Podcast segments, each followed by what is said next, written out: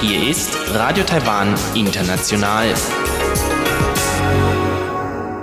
Herzlich willkommen zum halbstündigen deutschsprachigen Programm von Radio Taiwan International an diesem Samstag, den 3. August. Am Mikrofon begrüßt Sie Karina Rother und Folgendes haben wir heute für Sie im Programm. Im Blickpunkt geht es heute um eine taiwanisch-vietnamesische Sammelklage gegen Formosa Stil und in Reise durch Taiwan berichtet Elon Huang heute über die Reise des deutschen Karl Theodor Stöb Apple im Dezember 1898 nach Taiwan. Die legte er zu Fuß mit der Eisenbahn und mit der Feldbahn zurück und begegnete dabei den sozialen Umwälzungen in Taiwan zu Beginn der japanischen Kolonialzeit. Mehr dazu hören Sie gleich nach dem Blickpunkt.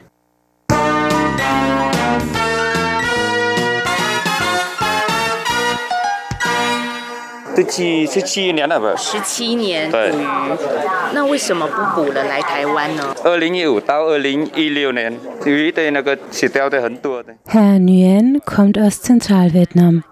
17 Jahre lang lebte er dort vom Ertrag seines Fischkutters. Seit drei Jahren, erzählt er, arbeitet er nun in einer Styroporfabrik in Taiwan. Denn der Fischer kommt aus der Region in Vietnam, die im April 2016 von der größten Umweltkatastrophe in der vietnamesischen Geschichte betroffen war. Eines Tages war der Strand der Provinz Ha Thin übersät mit toten Fischen. Einem Bericht des Guardian zufolge wurden mindestens 70 Tonnen toter Fisch entlang einer Küstenlinie von 200 Kilometer angespült. Von 450 Hektar betroffenem Korallenriff wurde circa die Hälfte komplett zerstört. Grund dafür war eine Abwassereinleitung der Formosa Steel Plant in Ha Tin, die ungereinigte Toxine wie Cyanid und Carbolsäure ins Meer gespült hatte. Die Stahlfabrik, eine Tochterfirma des taiwanischen Chemiekonzerns Formosa Plastic, akzeptierte die Verantwortung für die Umweltkatastrophe und zahlte 500 Millionen US-Dollar an die vietnamesische Zentralregierung. Laut dem Arbeitsministerium Vietnams waren 40.000 Fischer und Anwohner direkt von dem Vorfall betroffen und 160.000 indirekt durch den Einbruch des Tourismus und des Fischexports in der Region. Die Regierung definierte, wer Anspruch auf Entschädigungen hatte und für welche Umweltmaßnahmen die Zahlung von Formosa Stil eingesetzt werden sollte. Am 25. Juli dieses Jahres erklärte das vietnamesische Umweltministerium die Aufrüstung des Abwasserreinigungssystems des Stahlwerks nach einer Prüfung für abgeschlossen. Formosa Hà Tĩnh trả lại công bằng cho chúng tôi. Warum gingen dann NGOs und vietnamesische Einwohner in Taipei auf die Straße, um ihren Unmut über den Umgang mit der Umweltkatastrophe kundzutun? 可是反观在越南，几乎这个案子是鸦雀无声的，每一个人都不敢公开的谈论这件事情。 Huang Xinwen, Anwältin und Vertreterin der Taiwan Environmental Rights Stiftung, sagt, dass Betroffene in Vietnam für Proteste gegen die Handhabung der Katastrophe von den Behörden verfolgt wurden. Trotz des Demonstrationsverbots gab es in Vietnam in den drei Jahren seit der Katastrophe viel zivilen Widerstand gegen die intransparente Verfügung über die Schuldzahlung über die Köpfe der Opfer hinweg. Eine betroffene Provinz, Neng An, wurde völlig von Entschädigungen ausgeschlossen, in anderen wurden Arbeitern Genehmigungen für Anstellungen im Ausland verwehrt. 20 Teilnehmer der Demonstrationen gegen Formosa Stil in Ho Chi Minh Stadt wurden sogar zu Haftstrafen von bis zu 20 Jahren verurteilt. Deswegen hat sich in Taiwan die Organisation für Gerechtigkeit für die Opfer von Formosa Stil gegründet. Mit der Hilfe von Taiwans lokalen NGOs wollen sie grenzübergreifend gegen Formosa Stil klagen. Die Organisation verklagt in Taiwan im Namen von 7875 Bürgern Zentral-Taiwans 24 Anteilseigner und Aufsichtsräte der Formosa Group auf einen Schadensersatz von umgerechnet 4 Millionen Euro. Ob sie hier das Recht bekommen, das ihnen in der Heimat verwehrt wurde, bleibt abzuwarten.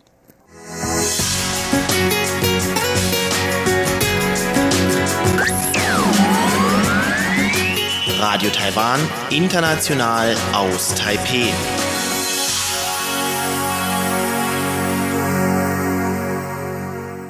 Nun hören Sie Reise durch Taiwan mit Elon Huang und heute mit einem ganz besonderen Reisebericht, denn es geht um die Reise des deutschen Karl Theodor Stöpel nach Taiwan im Jahr 1898.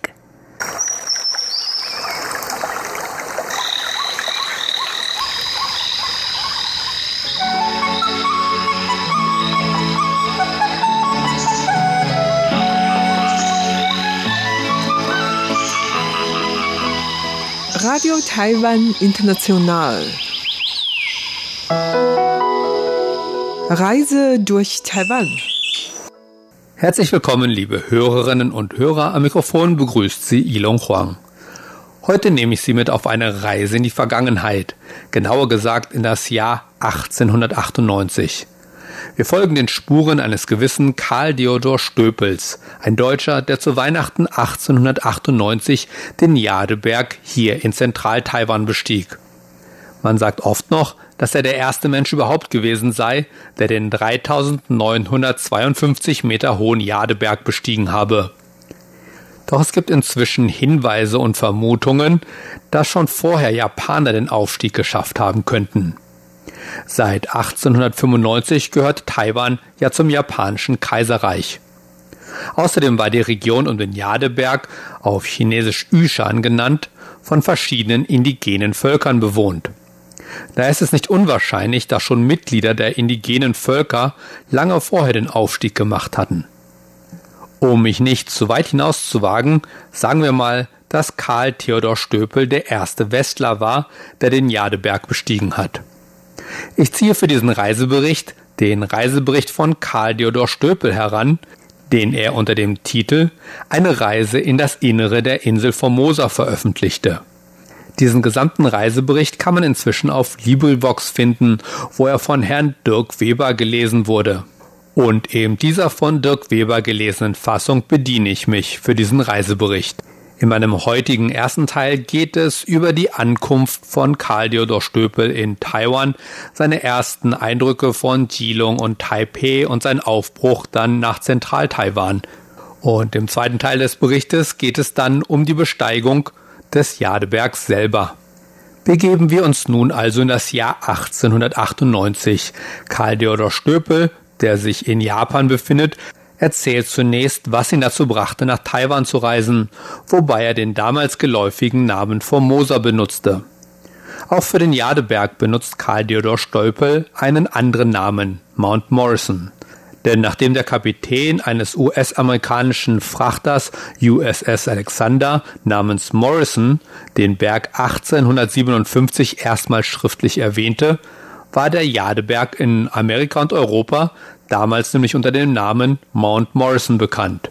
Von den Japanern wurde er aber Nie Takayama genannt, was so viel wie neuer hoher Berg bedeutet, denn die Japaner hatten mit Erstaunen erkannt, dass der taiwanische Jadeberg noch höher war als der japanische Fuji und somit eben den Berg Fuji als höchsten Berg des japanischen Kaiserreichs ablöste.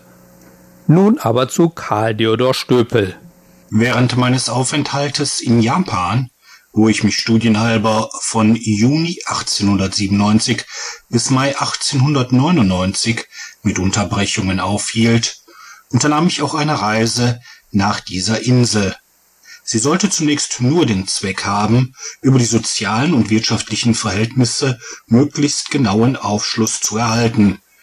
Besonders aber war es noch die viel umstrittenere Rassenfrage der Ureinwohner, für die ich mich besonders interessierte, da gerade von einigen Reisenden bezüglich ihrer Abstammung Behauptungen aufgestellt waren, die ich keineswegs teilen konnte.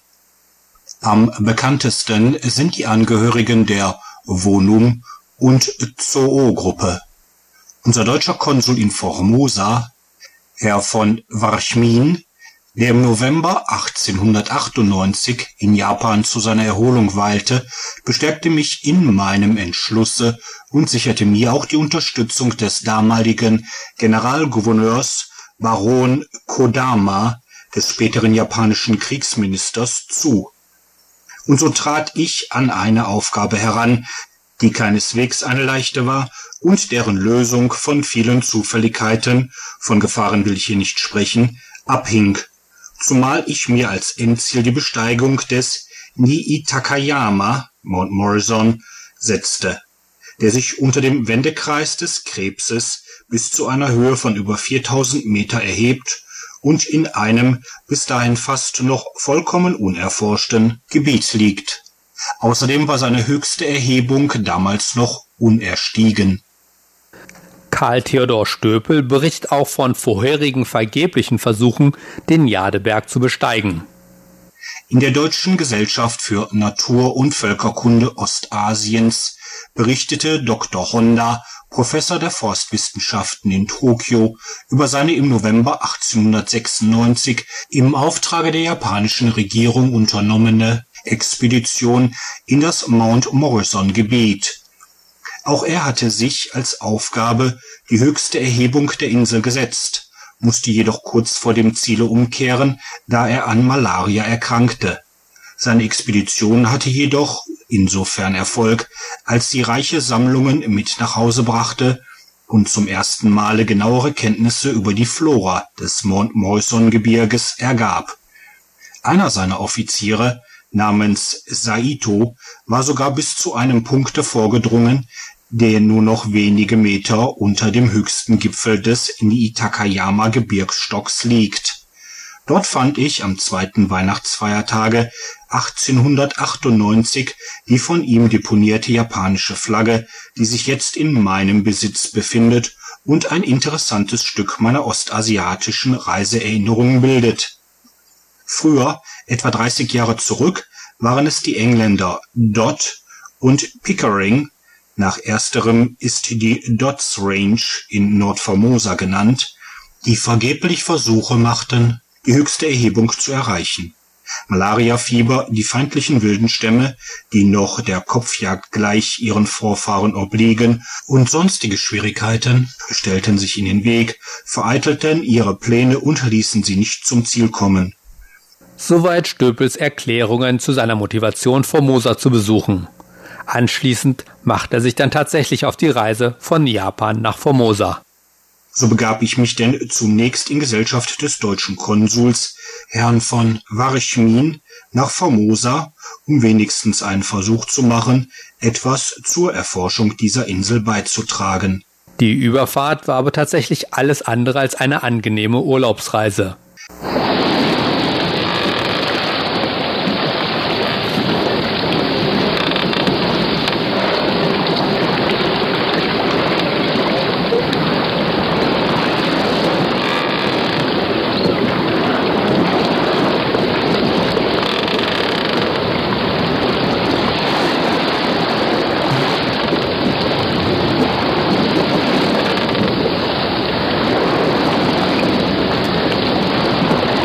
Einer sechstägigen stürmischen Überfahrt zur schlimmen Zeit des Nordostmonsuns landeten wir am 24. November 1898 im Kielung Hafen. Am 21. und 22. November, zur Zeit der Einweihung des Iltis-Denkmales durch seine königliche Hoheit den Prinzen Heinrich, hatten wir nicht weit ab von den Liuchiu-Inseln einen Sturm zu bestehen, der beinahe unserem japanischen Dampfer verhängnisvoll geworden wäre. Aber trotzdem schon die erste Kajüte teilweise unter Wasser war, erreichten wir doch noch mit heiler Haut, wenn auch mit nassen Füßen, den Haupthafen Formosas, Kilung, eine Stadt von etwa 10.000 Einwohnern. Es ist der einzige, welcher größeren Dampfern den Eintritt gestattet, die aber immerhin noch eineinhalb Kilometer vor der Stadt selber vor Anker gehen müssen.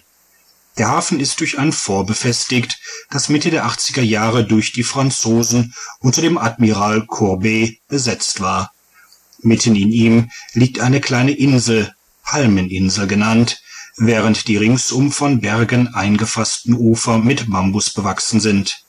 Der Hafen ist sehr schlecht und mangelhaft und das Landen während des Nordostmonsuns mit großen Schwierigkeiten verbunden, da eine Mole gänzlich fehlt Außerhalb des Hafens sind zahlreiche Felsenriffe, an denen sich die Wellen brechen und ihren weißen Gischt zum Himmel emporsenden.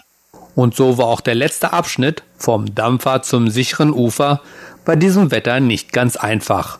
Die stürmische See ginge bei unserer Ankunft innerhalb des Hafens so hoch, dass die uns vom deutschen Konsulate entgegengeschickte Dampfbarkasse beinahe umkippte, wieder umkehren musste und uns erst nach beruhigter See nach 24 Stunden glücklich ans Land brachte. Und das schlechte Wetter, das zu dieser Jahreszeit in Geelong oft vorherrscht, half nicht, Stöpels Laune zu verbessern. Tatsächlich war er zunächst enttäuscht von seinem ersten Eindruck der schönen Insel. Ich befand mich gerade nicht in rosiger Stimmung, als ich in Kielung formosanischen Boden betrat. Illa Formosa, dachte ich, wo bist du, du schöne Insel? Wo ist dein vielgepriesener blauer Himmel, für den die ersten Europäer so schwärmten? Die Portugiesen nämlich, die der Insel den Namen gaben als sie vor mehr als 300 Jahren zum ersten Male die Küste befuhren und darüber in Entzücken gerieten. Mit großer Spannung sah ich daher den Überraschungen entgegen, die meiner hier noch harren sollten. Tja, wenn man sich im Winter nach Geelong begibt, muss man mit Wolken und Regen rechnen, was Stöpel damals natürlich nicht wissen konnte. Auch mein Vater erzählte schon, dass er drei Monate lang keine Sonne sah, als er als Kind 1950 vom zentral-taiwanischen Jianghua nach Geelong zog. Stöpel blieb aber nicht lange in Geelong, sondern machte sich mit der schon damals existierenden Eisenbahn in Richtung heutiges Taipei auf.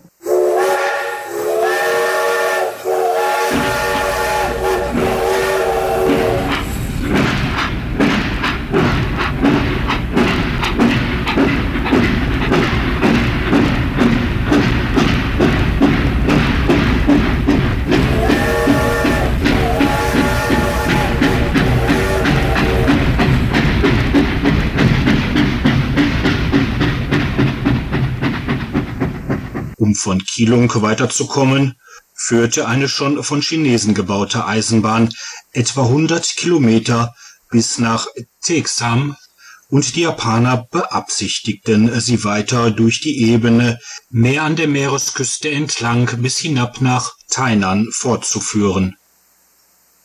Von Keelung fuhren wir also zunächst durch hübsche gebirgige Gegenden in etwa eineinhalb Stunden per Bahn bis der Geschäftsstadt der Europäer, die am Tamsui-Flusse gelegen ist und von den Japanern mit Taido-Tai bezeichnet wird. Stölpel spricht hier vom heutigen Dadaocheng, eine alte Siedlung, die jetzt im Taipeier Stadtteil Datong eingemeindet ist. Neben dem heutigen Dadaocheng gab es vor Taiwans japanischer Kolonialzeit schon zwei weitere wichtige Siedlungen im Gebiet des heutigen Taipeis, Mongjia jetzt Wanhua und Dalongdong. Man sagt, dass im Jahr 1853 viele Menschen aufgrund der bürgerkriegsähnlichen Auseinandersetzungen Ding Xia Jiaopin in Mongjia nach Dalongdong flohen. Die Bewohner von Dalongdong diese aber nicht aufnehmen wollten, so dass sie weiter nach Dadaocheng flohen. Weil sich die Transportbedingungen auf dem von Stölpel ebenfalls erwähnten Danshui-Fluss verschlechterten, der Teemarkt sich aber erweiterte, wurde das Geschäftszentrum von Mongjia nach Dadaocheng verlegt, wo dann in zunehmendem Maße internationale Handelsgeschäfte abgewickelt wurden. Dadurch entwickelte sich dieses Gebiet sehr schnell und auch viele Ausländer siedelten sich hier an, wie auch die Konsulate, wie Stöpel erzählt. Hier haben auch die fremden Konsulate ihren Sitz. Nur das Englische befindet sich in dem 14 Kilometer flussabwärts entfernten, von mir ebenfalls besuchten Hafen von Tamsui, auch Hobe genannt. Im deutschen Konsulate nahm ich Wohnung und traf die Vorbereitungen zu meiner Reise in das Innere. Das Konsulatsgebäude schaut mit der Front nach dem Tamsui-Flusse. Dieser war im Monat August 1898 während eines Taifuns aus seinem Ufer getreten und hatte sogar den Konsulatsgarten völlig unter Wasser gesetzt. Das Gebäude selbst war Eigentum des Grafen Butler und an die deutsche Reichsregierung verpachtet. Unter der chinesischen Regierung war der Besitzer im Norden Formosas stark finanziell an der damals florierenden Kampferindustrie beteiligt gewesen. Taifune sind auf Formosa namentlich in den Monaten August und September keine Seltenheit. Sie richten oft an den Baulichkeiten großen Schaden an und fordern viele Menschenleben, da sie meist auch mit großen Überschwemmungen verknüpft sind. Die Hauptstraße von Twatutia war während des Taifuns im August 1898 in einen großen See verwandelt worden und unter den Trümmern eines Warenhauses, einem Chinesen namens Huike gehörend, büßten während desselben nicht weniger als elf Personen ihr Leben ein. Das Lagerhaus der amerikanischen Firma Smith Baker Co. am Tamsui-Fluss lag noch in Ruinen. Während meines Aufenthaltes in Twatutia waren noch überall die Verheerungen des Taifuns zu erkennen. Eine über 400 Meter lange Eisenbahnbrücke über den Tamsui-Fluss war vollkommen zerstört. Dicht bei Twatutia liegt die Stadt Taipeh, japanisch Taihoku genannt, welche von einer chinesischen Mauer umgeben ist. Auf nachstehendem Bilde sehen wir im Vordergrunde das Hospital, rechts abgeerntete Reisfelder, im Mittelpunkte die nach der Polizeistation führende Hauptstraße, im Hintergrund in südlicher und südöstlicher Richtung die Gebirgskette Nordformosas. Außerhalb der Stadt, auf einem Hügel, befindet sich der Botanische Garten mit schöner Aussicht. Ein anderer Stadtteil heißt auch noch Bangka und ist von Chinesen wie von Japanern bewohnt. Die Gesamtbevölkerung von Taipeh, Twatutia und Bangka beläuft sich wohl auf 118.000 Einwohner, und zwar sind davon 112.000 Chinesen und nahezu 6.000 Japaner ohne militärische Besatzung. Anschließend sollte es dann aber auf die Reise zum Jadeberg gehen. Da das Reisen ins Landesinnere zu der Zeit nicht ganz sicher war, erhoffte sich Stöpel Schutz und wandte sich deshalb an die Japaner. In Taipeh ist der Sitz des japanischen Generalgouverneurs der meiner Expedition freundlichst gegenüberstand und mir eine militärische Eskorte durch das Rebellengebiet bereitwilligst für meine Sicherheit zur Verfügung stellte. Durch Vermittlung des deutschen Konsulates erhielt ich einen Pass für ganz Formosa und außerdem besondere Empfehlungen an sämtliche Polizeibehörden der Städte, welche ich berühren würde. Dann brach Stöpel mit einer kleinen Gruppe per Eisenbahn in das Landesinnere auf.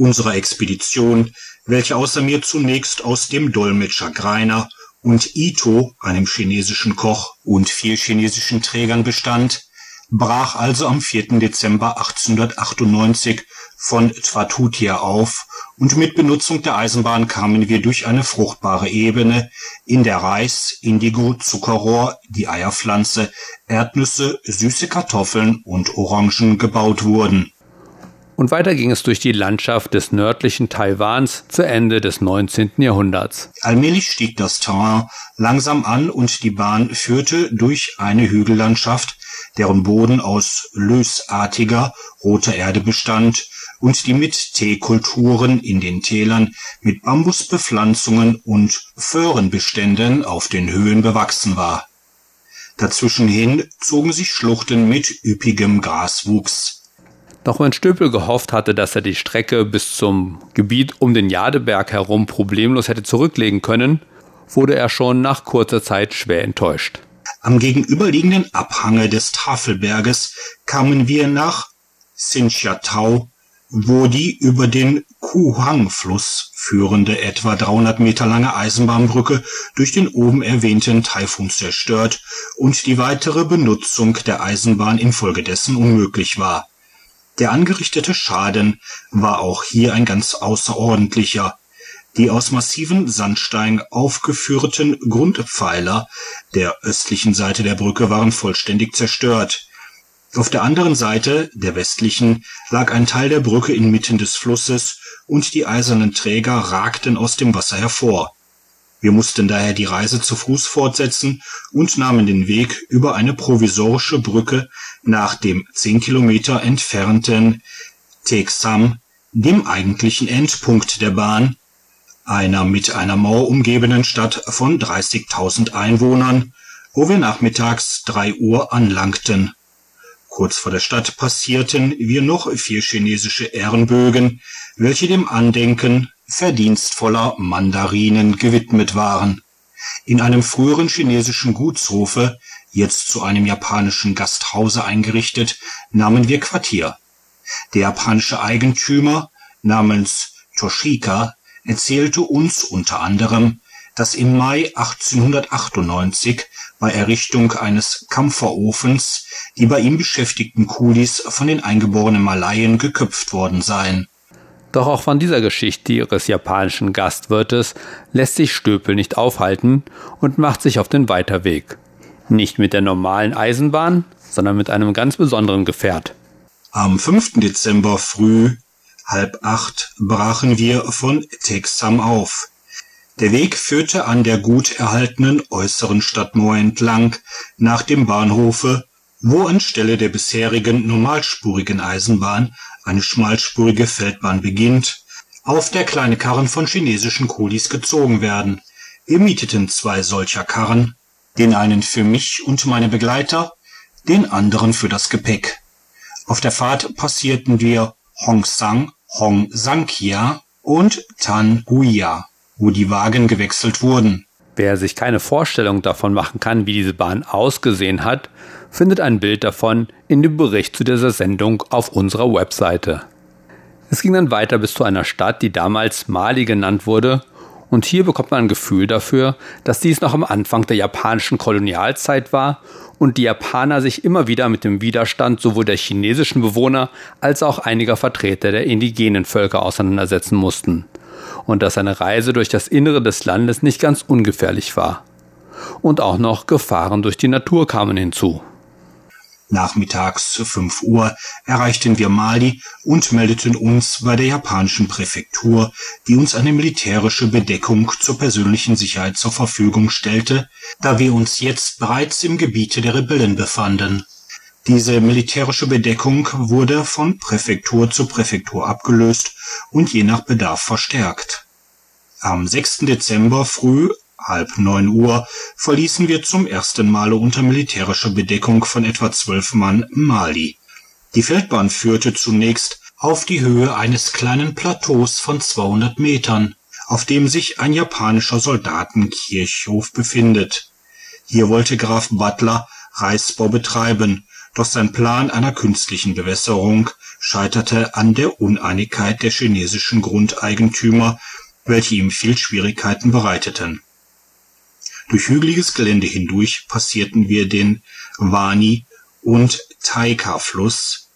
Diese, wie der noch später zu erwähnende Chonghoa, befinden sich noch ganz im Naturzustande und setzen dem Reisenden oft große Schwierigkeiten entgegen, da die vielverzweigten Flussarme durch große Geröllmassen voneinander geschieden sind und sich oft in einem Kilometer breiten Flussbette verlieren, das nur zur Zeit des Hochwassers ganz ausgefüllt ist. Der Weg und die Bahnstrecke führt über die Flüsse auf schmalen, schwankenden Stegen, welche durch ihre primitive Konstruktion für eine Bahn nicht ganz ungefährlich sind. Auf dem Steg über den Taika war tags zuvor ein japanischer Postzug von Rebellen überfallen und ausgeplündert und die militärische Bedeckung von neun Mann niedergemacht worden so ging es dann weiter mit der Reise, bis Stöppel mit seiner gemischten Gruppe trotz des einen oder anderen weiteren Hindernisses die Gegend um den Jadeberg erreichte, wo wir uns ihm dann beim nächsten Mal wieder anstießen, um ihn auf seinem hindernisreichen Aufstieg zum Gipfel des Jadebergs zu begleiten. Und damit verabschiedet sich am Mikrofon Ilon Huang. Vielen Dank fürs Zuhören.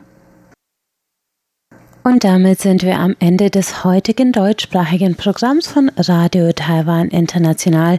Das Gehörte finden Sie wie immer auf unserer Website unter www.de.rti.org.tv.